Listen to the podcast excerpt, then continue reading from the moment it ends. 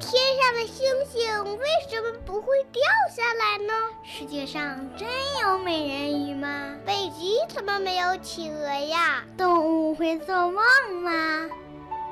不要着急，不要着急，让我一个一个回答你。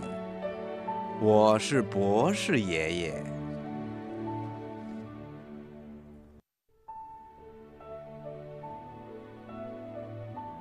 为什么我们长得很像爸爸或者妈妈呢？听广播的小朋友，你有没有听到过别人说你长得像妈妈，或者长得像爸爸呀？有的小朋友啊，自己也发现了。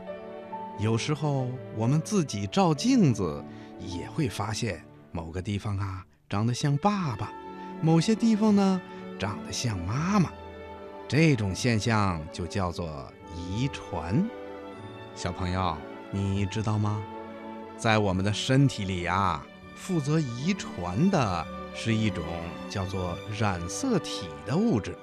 在我们人体的细胞里呀，含有二十二对常染色体和一对性染色体。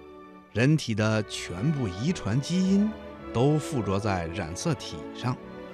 细胞每分裂一次，都会复制出一个和自身一模一样的染色体，形成一个和母体细胞完全相同的新生细胞。这样一来啊，就确保了上一代和下一代在遗传上的稳定性。这就是我们和爸爸妈妈长得很像的原因。